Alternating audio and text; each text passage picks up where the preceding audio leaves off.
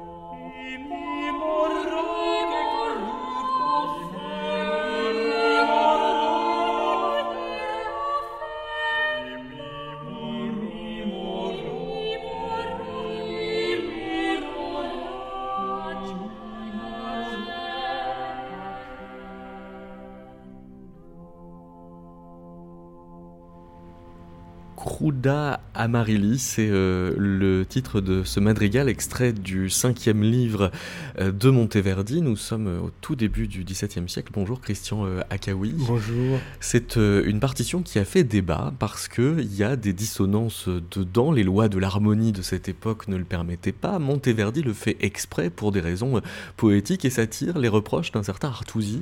Oui, absolument le texte dit Croda euh, euh Amarelli, cruel euh. Euh, et ce, que, les compositeurs font à cette époque, c'est quand un mot dit quelque chose, la musique mime ce quelque chose. ici, le texte dit que Amarelli est cruel, et donc la musique doit montrer la cruauté. Et la cruauté, c'est évidemment des, relations harmoniques extrêmement dures qui sont complètement en dehors de ce qui pouvait se faire à cette époque. Et donc, effectivement, Artusi, qui, qui, lui était dans une conception de la musique plus traditionnelle, ne comprend pas ces choses-là. Il considère que ces euh, sont absolument hors de propos, ne répondent à aucune des règles, alors que Monteverdi, lui, euh, pense que c'est le texte qui, en quelque sorte, dicte à la musique euh, ces choses dures. Alors, ce n'est pas pour autant euh, que, comme on le dit parfois, euh, que la musique va signifier euh, ce que dit le texte. Vous dites bien, dans votre livre La musique par la musique peint, l'artiste et l'œuvre n'imitent pas des significations, ils imitent des choses, des états des choses, des sentiments, des actions, des processus. Oui. Pourquoi c'est important de bien faire euh, cette, distinction? Parce que ça veut dire qu'on n'est pas dans l'ordre du langage pour autant qu'on est quand même dans la référence. On est dans l'ordre de la euh, référence à des choses du monde dans leur euh, épaisseur, dans, leur, dans leur vie, en, quelque sorte. Et le mot de signification a ceci de gênant que on risque de le penser comme signifié. Voilà, la, musique, les sons n'ont pas un signifié. Les sons plutôt miment des choses auxquelles elles réfèrent. Mhm. Voilà. C'est la thèse de ce livre, thèse relativement euh, euh, évidente quand on parle de la musique des XVIIe et des XVIIIe siècles, de la musique qui se voulait euh, imitative, mais thèse qui, à mon sens, vaut aussi pour les musiques du XIXe siècle, voire euh, une grande part de la musique du XXe siècle. Restons encore euh, un peu au XVIIIe siècle euh, avant d'avancer dans la chronologie de, l'histoire de la musique, parce que ce, le fait que ce soit un, madrigal fait que quand on dit madrigalisme, justement, c'est ce phénomène que l'on désigne, c'est-à-dire une forme musicale qui épouse, imite dans sa forme ce que dit le texte. Ce que dit le, texte. Alors il y a deux mots qui, qui, qui dit ce, ce phénomène euh, figuralisme, donc euh, la musique va figurer les, les, choses, ou madrigalisme. Et, effectivement, c'est entre, disons, 1530 et 1620 que, que cette relation très étroite entre euh, le texte et la musique se, se, fait, se forment, se fait, et cela euh, aboutit bien sûr entre autres à la naissance de euh, l'opéra, hmm. puisque les derniers madrigaux de Monteverdi sont, sont des petits opéras en miniature. Le, le, combat de Tancred et de Chlorinde est un petit opéra. Euh, vous dites il y a une rhétorique euh, de la musique, euh, mais vous ajoutez parce qu'il y a une musique de la rhétorique. C'est-à-dire que les musiciens alors s'inspirent des tons que l'on prend quand on parle. Oui, c'est ça. Il y, a une musique de la rhétorique, parce que dans, dans les traités de rhétorique pure, depuis l'Antiquité, les rhétoriciens euh, disent que les qu'ils doivent avoir quelques euh, quelques euh, notions de la musique, quelques notions de la musique. Ça veut dire qu'un bon orateur a des, oui, ça, a des compétences musicales. Voilà. Et alors, en sens inverse, les traités de musique à partir de 1550 et surtout à partir de 1600 jusqu'à 1750 disent tous que le musicien doit avoir des notion de rhétorique. Oui, vous citez le Louis Racine, qui est euh, le, petit dernier des enfants de, Jean Racine, qui écrit un traité de la poésie dramatique, dans lequel il a, il a cette phrase L'habile musicien, quand il met des paroles en chant, cherche les tons que prendrait un habile déclamateur et y ajoute ses modulations. Donc ça devient en fait une double compétence qu'on s'échange. C'est une, double. Oui, oui. Là, on est exactement euh, quand Louis Racine écrit ça, à l'époque où Jean-Sébastien Bach euh, écrit de la musique liturgique. Et là, les figuralismes ont une une fonction, euh, euh, on peut dire, pédagogique? Oui, oui. Euh, une fonction pédagogique. Et puis, les gens de cette époque, pour eux, il n'y a pas la musique d'un côté, le texte de l'autre. Les deux choses sont un tout absolument indissociable. Et ils ont tendance à, quand ils écoutent de la musique, à écouter le texte et euh, en même temps à écouter comment la musique met en musique le texte. Ils font une relation entre les deux. Euh, Mais ça veut dire qu'au lieu de simplement redire le texte, la musique l'amplifie, l'enrichit, lui donne aussi une sorte d'épaisseur? Oui, c'est ça. Oui. Et, c'est pourquoi la musique euh, s'adosse à deux choses fondamentales, la rhétorique et la littérature. C'est-à-dire que il y a une proximité évidemment très grande à la tragédie euh, dans l'opéra et puis à la poésie en général. Pour, pour le faire entendre, on va euh, écouter euh, le Deposuit Potentes, extrait du Magnificat de, de, Bach. Qu'est-ce que dit le texte qu'on va aussi entendre dans la musique alors, Le texte dit, en parlant de Dieu, il a abaissé les puissants, il a élevé les, les, les humbles. Donc euh, la musique euh, va rendre compte de cette euh, double antithèse, élevé, abaissé, puissant, humble.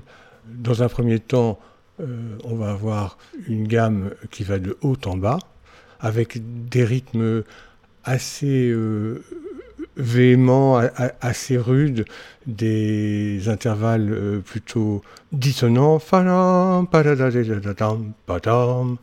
Et puis, euh, dans un second temps, au contraire, une musique beaucoup plus fluide, beaucoup plus qui va remonter et qui va être beaucoup plus euh, consonante.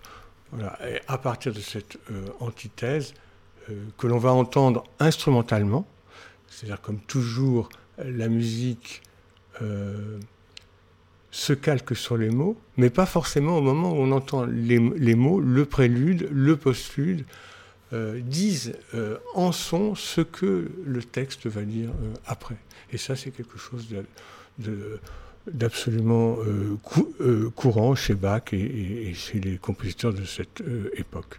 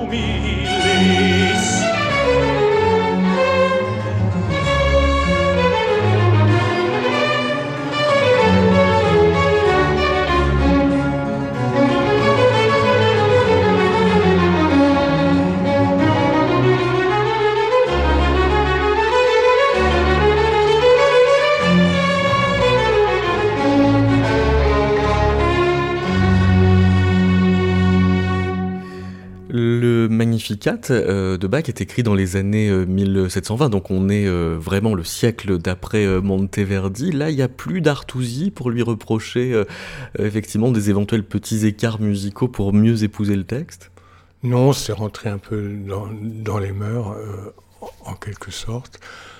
c'est vrai que la musique du XVIIIe siècle jusqu'à 1750 reste dans le droit fil de la musique du XVIIe siècle. Voilà, il n'y a, pas de, changement euh, important, les principes restent les mêmes. Parce que quand, vous disiez que Artusi était du côté de la tradition, là où Monteverdi donc euh, marquait une espèce de, modernité de tranchant, c'était quand même une modernité au nom euh, du modèle ancien qu'on a cité tout à l'heure, c'est-à-dire d'Aristote en fait, de, la ah, aristotélicienne. absolument mais c'était nouveau en regard de la musique du Moyen Âge et de la Renaissance qui, qui ne s'inspirait pas spécialement des principes euh, euh, aristotéliciens. Hmm. Donc, au XVIIe et XVIIIe siècle, euh, la musique est souvent liée au texte et vient renforcer les émotions, les affects, enfin ce que dit le texte. Voilà. Et donc c'est pourquoi j'ai euh, intitulé euh, le livre la, musique parle, la musique peint, parce que d'une part, euh, elle est très proche des mots, et donc par son rapport étroit à la rhétorique, elle parle. elle ne dit pas, mais elle parle. Et elle peint parce qu'à cause de ses figuralismes, le fait que par exemple là, dans ce qu'on vient d'entendre la musique euh, suit exactement le texte et euh, en rend compte, euh, elle peint. Alors là, là, vous avez une formulation qui nous dit qu'elle fait les deux. mais vous vous appuyez aussi sur une phrase du chef d'orchestre Nicolas Sarnoncourt qui dit En fait, la musique parle jusqu'en 1800 et à partir de 1800, elle peint. Euh, qu'est-ce qui se passe en 1800 pour qu'il y ait cet apparent changement de régime dont vous, vous allez dire ensuite que finalement il n'est bien qu'apparent en effet? Oui, c'est-à-dire que jusqu'à 1750, grosso modo, la musique est conçue comme étant euh, un discours. Donc euh, tous les traités disent cela, la musique est un discours. Donc là, il y a une proximité extrêmement grande au fait que la musique parle. Cette chose-là, à partir de 1750, va ne plus être euh, aussi nette. À partir de 1800, grosso modo, le grand mot d'ordre, c'est on n'imite plus. Ça, ce n'est pas que dans l'art des sons, c'est un peu dans, dans tous les arts. Le principe de l'imitation en recul. Imiter, c'est vraiment être dans une sorte de, vision euh, académique de la musique. Pour moi, euh, l'imitation, c'est la musique parle et la musique peint. Et si à partir de 1800, la musique, euh, elle parle moins, elle peint, elle peint de plus en plus. Hmm. Alors, mais elle peint quoi? Alors précisément, elle, peint des, choses de moins en moins figuratives avec le temps, justement. Oui, oui et non. Euh, oui et non. Euh, alors, un exemple typique, c'est la symphonie numéro 6 de, de Beethoven, Beethoven dite euh, la pastorale. ça, c'est très clair qu'ici, il, y a, il, veut peindre. Il imite les chants d'oiseaux. Alors, il, dit, il, dit, il dit, il a écrit sur la partition plus expression que peinture. Voilà. Donc, on, on sent bien que il y a une sorte de euh, réticence à vouloir peindre. Hum. En même temps, il peigne, c'est très clair. L'autre chose qui est très claire, c'est euh, le fait que euh, dans les leaders, dans les, dans les musiques à texte, la musique au XIXe siècle et au début du XXe siècle, elle fourmille de figuralisme et de madrigalisme. Alors, on, on, va le faire entendre euh, quasi tout de suite, juste avant euh, commenter le fait que cette musique à texte est quand même euh, de moins en moins importante en quantité. C'est-à-dire que ce moment de l'histoire coïncide aussi au moment où les compositeurs écrivent plus de musique instrumentale que de musique vocale. Voilà, alors ça, c'est effectivement, il y a un changement de euh, régime. Euh, avant, disons, 1800, euh, les gens préfèrent écouter de la musique à texte, de la musique vocale. La musique instrumentale ne les intéresse pas beaucoup, ils le disent très très très très souvent. Et après 1800, c'est le contraire. en Allemagne, il y a un, goût très prononcé pour ce, qu'ils ont appelé la musique pure, la musique sans mots, la musique sans texte. Et donc, il y a, une préférence très nette. Dans certains cas, même, euh, certains disent que les mots, quand on rajoute des mots à la musique, quand, la musique emploie des mots, eh bien à ce moment-là, elle perd son caractère idéalisant, son caractère euh, ineffable, et elle, devient euh, belle, beaucoup moins intéressante. C'est à cause de ça que des philosophes comme Schopenhauer ou Nietzsche mettent la musique au plus haut. C'est au, nom de sa capacité à s'extraire du langage. Voilà. Oui. C'est quelque chose qu'on ne trouve pas en dehors du 19e euh, siècle. On ne trouve pas de philosophe au, 17 ou au 18e ou au 20e qui, qui, qui mettent en haut de la hiérarchie des arts la musique. Au 19e, tout d'un coup, la musique a été plus euh, puissante, plus forte, plus, plus riche parce que précisément, elle se passe des mots. Alors évidemment, prendre 1800 comme euh, balise, c'est pratique, mais c'est pas non plus euh, du jour au lendemain, le 1er janvier, on arrête de faire ah de, l'opéra. Euh, on a des figures intermédiaires comme Mozart, précisément, qui lui a toute son existence contenue dans la deuxième partie du XVIIIe siècle et qui fait beaucoup d'opéra, mais encore plus de symphonies, de concertos. Mozart est pratiquement le seul compositeur à avoir été aussi génial dans, le, dans la musique vocale et dans la musique euh, euh, instrumentale. Il n'y en a pas beaucoup d'autres. Euh, les grands compositeurs de musique vocale au XIXe siècle, comme Verdi ou Wagner, ont très peu composé de musique instrumentale. Hmm. Et réciproquement.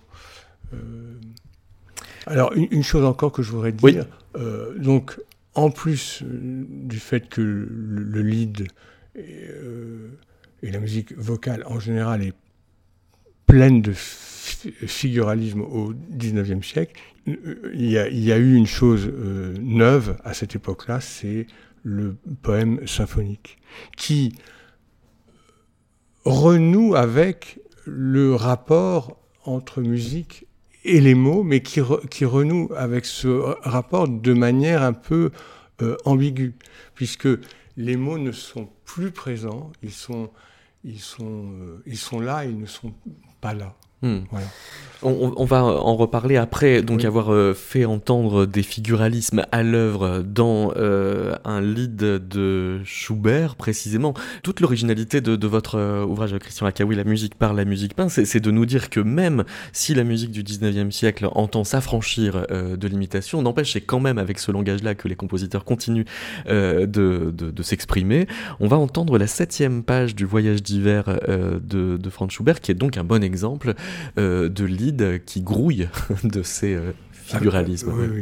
Alors, dans ce lead, le euh, voyageur est devant un ruisseau et il dit la première phrase Toi qui murmurais si joyeusement, clair et impétueux ruisseau, tu es maintenant froid et tu es recouvert d'une épaisse glace. Donc dans le euh, prélude, vous allez entendre euh, un accord à la main droite qui reste absolument fixe. Euh, cet accord de main, de main, droite, il est donc en haut et dans l'esprit de Schubert, enfin, il, il représente la glace. Et en dessous, on va entendre à la voix de basse un petit flux sous forme d'une phrase qui va aller de haut en bas. Mi, ré, do, si. Voilà.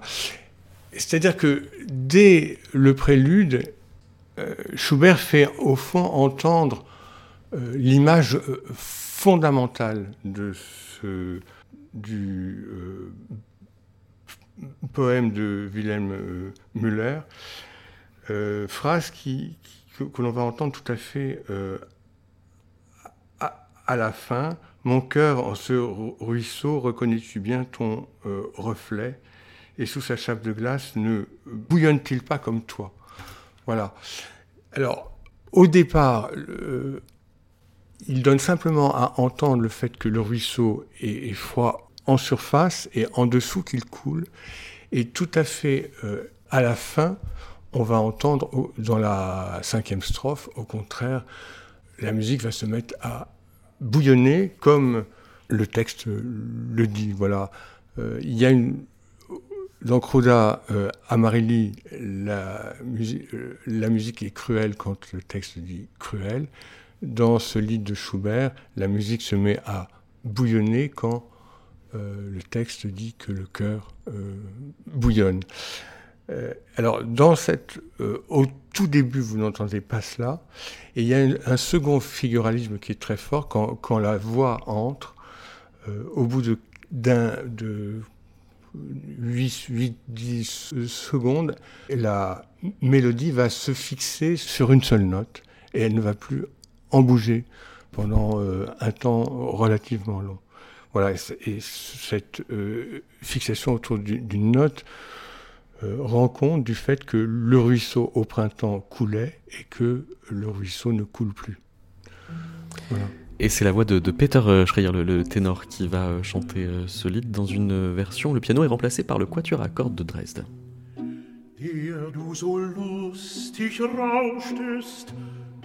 heller wilder Fluss, wie still bist du geworden, gibst keinen Scheidegruß. Mit harter, starrer Rinde hast du dich überdeckt, liegst kalt und unbeweglich, im Sande ausgestreckt. In deine Decke grab ich mit einem Spitzenstein den Namen meiner Liebsten und Stund und Tag hinein. Den Tag des ersten Grußes den Tag, an dem ich ging, um Namen und Zahlen windet sich ein zerbrochener Ring.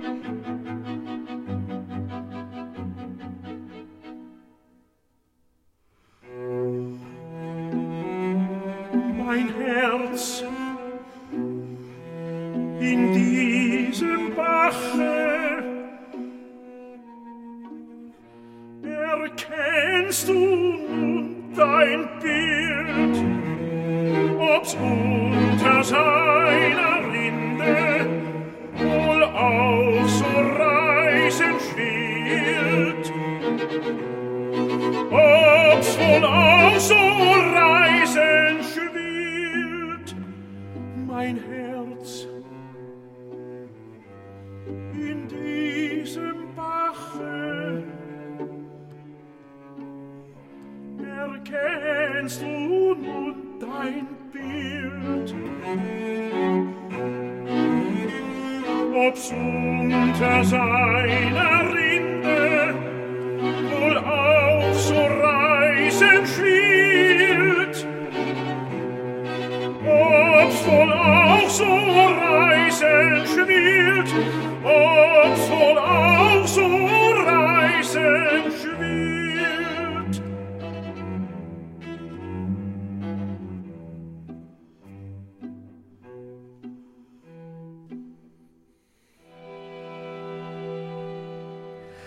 Auf dem Fluss, la septième page euh, du Voyage d'hiver de Franz Schubert avec le ténor Peter Schreier et le quatuor à cordes de, Dresde.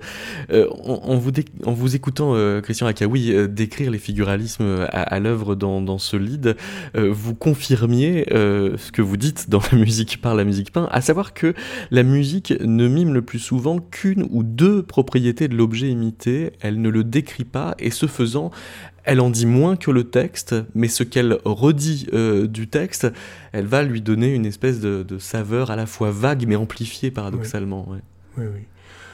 Euh, on ne peut jamais euh, imiter référer à, tout. Voilà. la peinture la plus hyper réaliste qui soit ne rendra jamais compte de l'aboiement d'un chien. Hmm. Voilà. Donc, en fonction des médiums propres à, chaque, à chaque art, on va imiter telle ou telle, telle ou telle part. Donc euh, effectivement, la, musique euh, euh, ne réfère pas à tout, elle réfère ici au flux, elle réfère au fait que c'est tout d'un coup le flux se fige, elle réfère aussi à l'émotion de, celui qui, se dit et, qui parle elle ne donne pas euh, l'image du euh, l'image au sens premier du, mot, elle, ne donne rien. Mm. Euh, voilà. Alors, euh, le fait que euh, les euh, compositeurs du, 19e siècle cessent de penser qu'il faut imiter, même si vous soutenez qu'ils continuent d'imiter quand même, ça devient une espèce de, combat théorique avec notamment la figure de Hans Lick qui a cette phrase La beauté d'une œuvre musicale est spécifiquement musicale, c'est-à-dire qu'elle réside dans les combinaisons de sons sans relation avec une sphère d'idées étrangères extra-musicales. Donc il y a une espèce d'opération formaliste qui consiste à séparer ce qui relève de la musique et de ce qui euh, n'en relève pas, et donc tout ce qui est de l'ordre de l'image est censé ne pas concerner la musique. Voilà. Euh, grosso modo, euh, ce qui va se produire, c'est que progressivement, on, va réduire les sons à n'être que des sons. Voilà. Les, les sons ne sont pas des signes d'autre chose, ne sont plus des signes d'autre chose, ce sont des sons. Et pour moi, il y a quelque chose d'extrêmement euh, réducteur euh, à faire ça, parce que euh, ce qui intéresse dans la musique, c'est que elle parle du monde. Elle, ne parle pas uniquement des sons qu'elle met en, œuvre. elle, parle du monde mais euh, elle en parle euh, indirectement. Euh, mais justement, cette histoire d'imitation fait que vous dites la parole imite le monde et la musique imite la parole. La musique n'accède donc au monde que par l'intermédiaire de la parole. mais une parole qui est mimée. Oui, c'est ça. Alors, je, ne dis pas que la parole imite le monde, je, dis qu'elle elle réfère au monde en, le, en, le, signifiant, en le dénotant, et que la musique réfère à, ce à quoi réfère le texte euh, en mimant.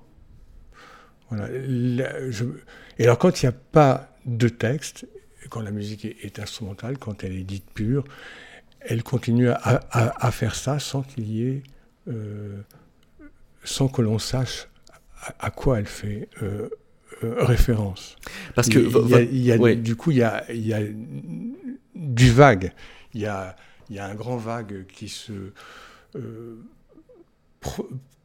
produit, mais je pense que le signe vague, enfin, si, si on, on veut faire l'étude des, des, signes dans la musique, il faut, il faut inclure les signes vagues si, on cherche de, la précision, euh, on, ne la trouvera pas.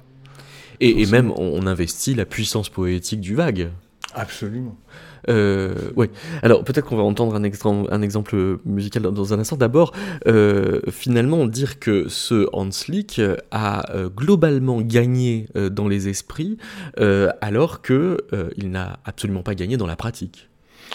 Oui, c'est ça. Enfin, il, me semble que le, l'occultation de tout ce qui a été extra sonore dans le son euh, s'est fait en trois étapes. Euh, la première étape, donc, ce sont les euh, romantiques qui condamnent l'imitation.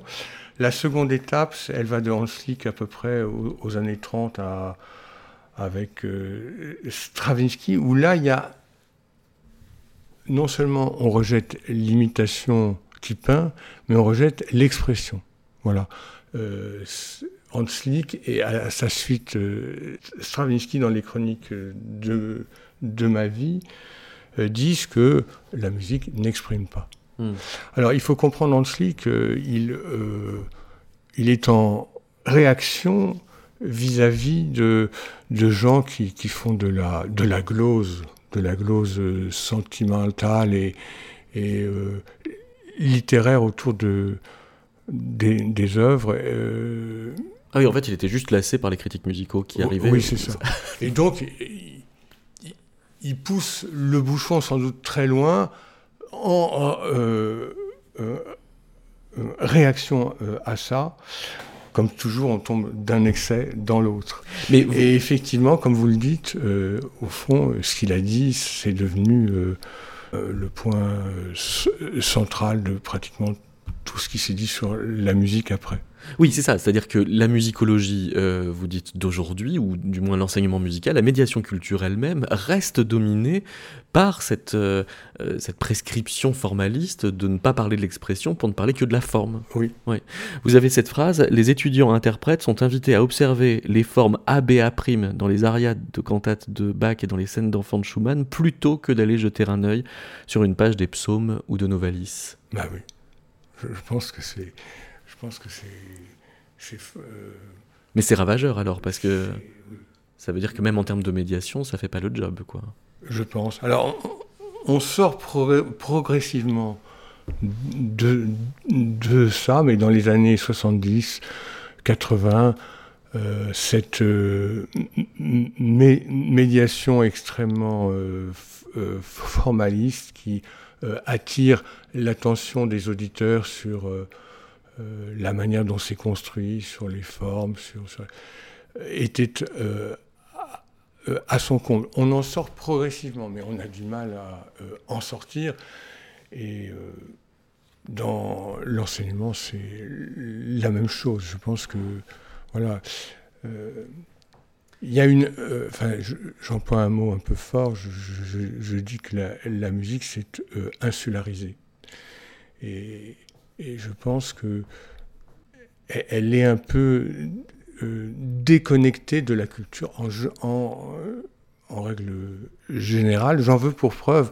Alors vous allez me dire, je pousse le bouchon un peu loin, mais j'en veux pour preuve la cité de la musique, n'est-ce pas? On construit une cité de la musique avec euh, la Philharmonie, le Conservatoire euh, supérieur, comme si c'était quelque chose de clos sur, euh, soi-même. Alors c'est très bien d'une certaine façon, c'est reconnaître que la, que la musique c'est une chose importante, mais en, en, même temps, ça l'insularise parce que quand, on définit euh, les, médiateurs comme des passeurs qui doivent faire des ponts et des passerelles, en fait, on confirme qu'il y a forteresse.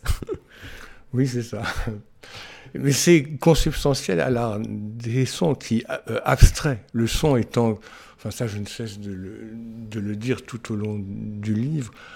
Euh, le, son ne met pas en rapport immédiat avec les mots, il ne met pas en rapport immédiat avec les images. Donc le son est à l'extérieur de nos, des deux choses qui, sont, qui font nos représentations. Alors, il y a un compositeur qu'on n'a pas encore euh, cité, euh, français, Claude Debussy, euh, qui est parfait pour confirmer vos, propos, Christian Rakawi, puisque lui est du côté de la musique pure, mais en fait n'arrête pas de faire de la poésie. et alors, ce qui m'intéresse, c'est peut-être de passer par les titres, parce que vous avez cette remarque, c'est que à l'âge classique où la musique était attachée au modèle rhétorique, les titres étaient génériques, donc c'était symphonie numéro 12, Rondo en la majeure, concerto numéro 3, pour ne pas dire donc des titres formalistes finalement. Euh, et c'est au moment où la musique devient formaliste que les titres redeviennent très poétiques. Et alors dans le cas de Debussy, on a l'exemple de La cathédrale engloutie, Les faits sont d'exquises danseuses ou encore Ce qu'a vu le vent d'ouest. Oui, euh, donc ce sont des titres poétiques et, en même temps la musique peint. pour prendre l'exemple de la cathédrale, c'est très clair qu'on ce prélude montre en quelque sorte, montre vraiment au sens euh, premier du mot, l'émergence de la cathédrale, ça commence, on n'entend pratiquement rien, ça monte, il y a en plein milieu une sorte de euh, chorale, et puis euh, la cathédrale est de nouveau euh, recouverte par les eaux. Donc c'est extrêmement clair, c'est à la fois un titre poétique et la musique. Debussy a été fidèle à ça dans pratiquement toutes ses œuvres. Euh, Mais on, se demande si euh, le titre ne peut pas alors euh, devenir moteur d'une idée de forme. par exemple, le troisième mouvement de la mer s'intitule Dialogue du vent et de la mer. Et donc, on se doute que ça a été structurel dans son écriture. Oui, oui, oui c'est très clair. Au fur et à mesure qu'il compose la mer, il change les titres il les change en fonction de, ce qu'il veut. C'est-à-dire que il n'y a pas, euh, les deux choses sont absolument liées. Euh, et donc, effectivement, euh, de l'aube à midi sur la mer, c'est une chose qui est très clairement dit dans, dans l'œuvre. Ça, c'est le titre du premier mouvement. Oui, le second mouvement, jeu de vagues, au pluriel, donc jeu, c'est extrêmement vague pour le coup. Euh, et puis le troisième, euh, dialogue du vent et de la mer. Et effectivement, dans ce troisième mouvement, il y a euh, une alternance entre des moments, je dirais, venteux, au tout début, les contrebasses dans le grave, et puis des moments beaucoup plus doux. Et il y a une. C'est un dialogue est une conciliation. Il il y a quelque chose d'extrêmement euh, euh, harmonieux, extrêmement euh, euphonique, extrêmement. Le, le, le, vent et la mer s'entendent bien. Le vent et la mer s'entendent très bien. Voilà. Et Debussy, il voit bien sûr plus que le vent et la mer. Il y a tout un aspect. On, on, on dit souvent de la musique de Debussy qu'elle est symbolise jusqu'à 1902, jusqu'à la création de Péléas. Euh, et qu'après elle ne l'est plus, en fait, euh, elle l'est encore un peu, mais elle ne le dit plus de manière aussi nette. Voici les dernières minutes de ce dialogue du vent et de la mer par Anima Eterna Bruges, dirigé par Jos van Immersel.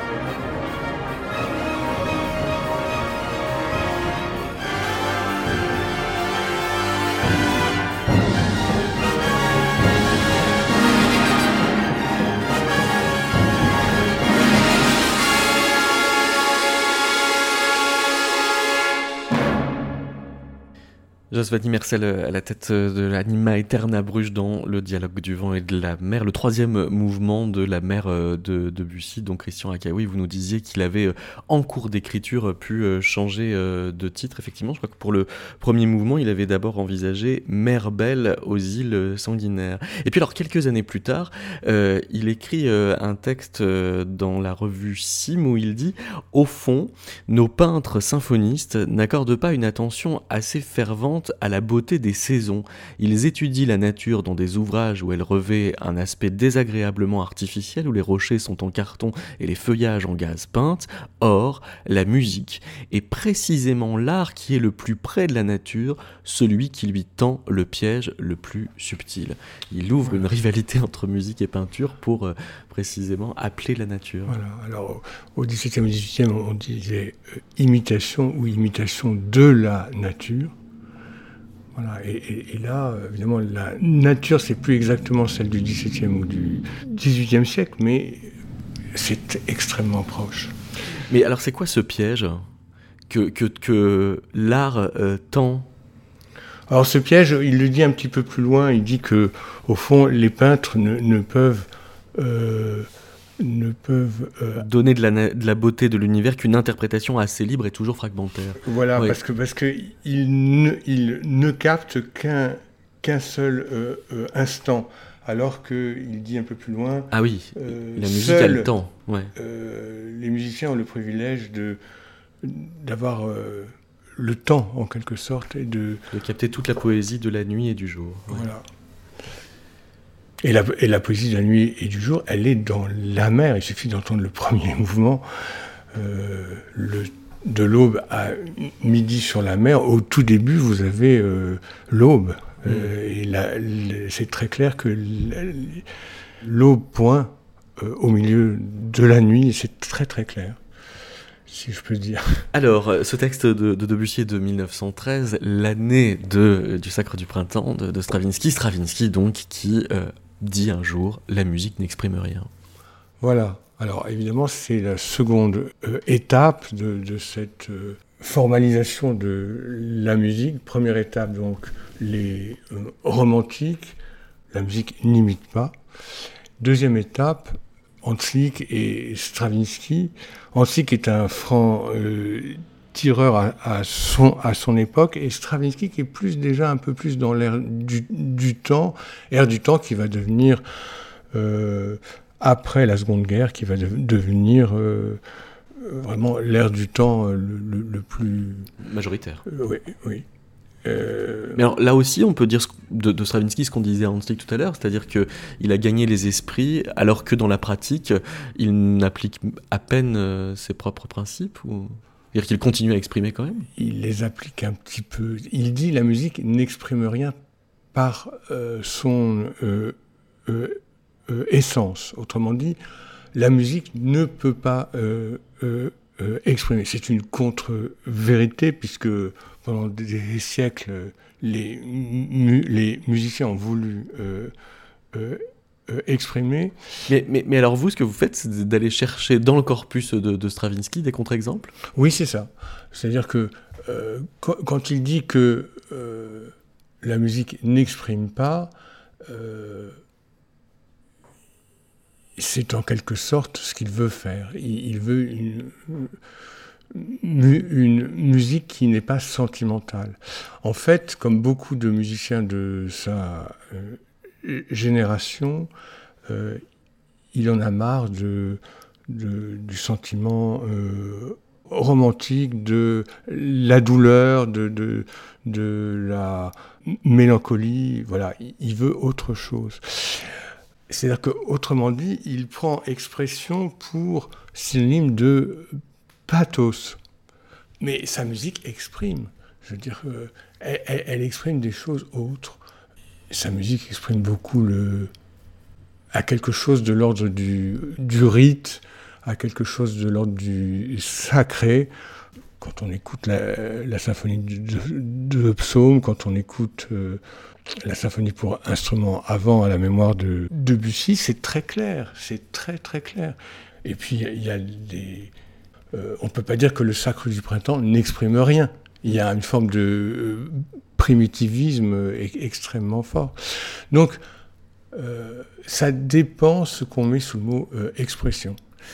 Lui, il dit l'expression n'a jamais été la propriété immanente euh, de, la musique. On va écouter pour terminer l'émission euh, un extrait de la symphonie de Psaume, mais d'abord euh, peut-être faire un détour par Varèse, parce que il est Varèse un peu sur la même ligne. il dit voilà, il est possible qu'en musique contemporaine nous ayons besoin du support d'une image ou d'une idée comme point de départ. Néanmoins, dit Varèse, notre tendance est de faire en sorte que l'image ou l'idée soit absorbée par l'œuvre elle-même et éliminée à travers le processus de création. Oui, Donc l'œuvre musicale serait une usine à destruction des images qu'elle pourrait avaler. C'est étonnant, ouais. Mais ça veut dire que, donc, oui, il, ajoute même, l'art a pour fonction de vivre et de communiquer ce qui est vivant. Euh, et ce qui l'intéresse en premier lieu, c'est la dynamique de la musique, son émotion, ce qui ne veut pas dire son sentiment. Euh, et donc il y a cette distinction entre émotion et sentiment qui lui permet de tenir une sorte de... Mais ce sont les premiers à dire ça de manière aussi forte. Euh, et après la Seconde Guerre, donc euh, la génération des compositeurs qui ont 20 euh, ans en 1950 ou 20 ans ou entre 20 et 30 ans, ils pensent à peu près tous comme, comme ça. mais ils ne pratiquent pas forcément tous comme ça. Mais pour autant, quand vous dites que ce sont des contre-vérités, c'est quand même des principes actifs. C'est-à-dire qu'ils ont besoin de penser comme ça pour faire ce qu'ils font. Oui, c'est ça. C'est une, réaction extrêmement forte à, ce qui s'est fait euh, auparavant. Mais euh, j'insiste sur le fait que c'est une réaction théorique et que dans la pratique, c'est c'est pas toujours aussi net que cela. Voilà. Il, me semble que la, la, musique a été anti-expressive pendant 3, 4 ans autour des années 53, 54. Voilà. C'est très ponctuel. c'est très ponctuel, c'est le cas de, le dire. Euh, je consacre quelques pages à montrer que c'est la musique euh, ponctuelle qui a fait que on, a supprimé toute référence à un monde euh, extérieur au, au, son. Mais les, années que vous citez, 1953, c'est aussi le tout début de la musique concrète, où là, on prend le son des objets pour essayer de faire entendre autre chose que l'objet, voire de ne plus reconnaître musique concrète euh, ne se veut pas concrète. Elle, se veut anti-expressive, anti-mimétique en tout cas. Elle, se veut, voilà, euh, Pierre euh, Schaeffer refuse complètement l'idée que l'œuvre puisse conserver la trace, la trace concrète des différents objets qui ont servi. le son de ces objets est un matériau qui doit, alors un peu comme ce que vous, ce que vous citiez euh, de, Edgar euh, Varèse, cette trace concrète, elle n'apparaît pas dans, dans, dans l'œuvre. Et donc, quand il y a levé de la référence de la part de ces compositeurs, pour vous, Christian Akaoui, c'est illusoire? Euh, C'est illusoire et pour moi, enfin, c'est une impasse. Mm. C'est une euh, impasse.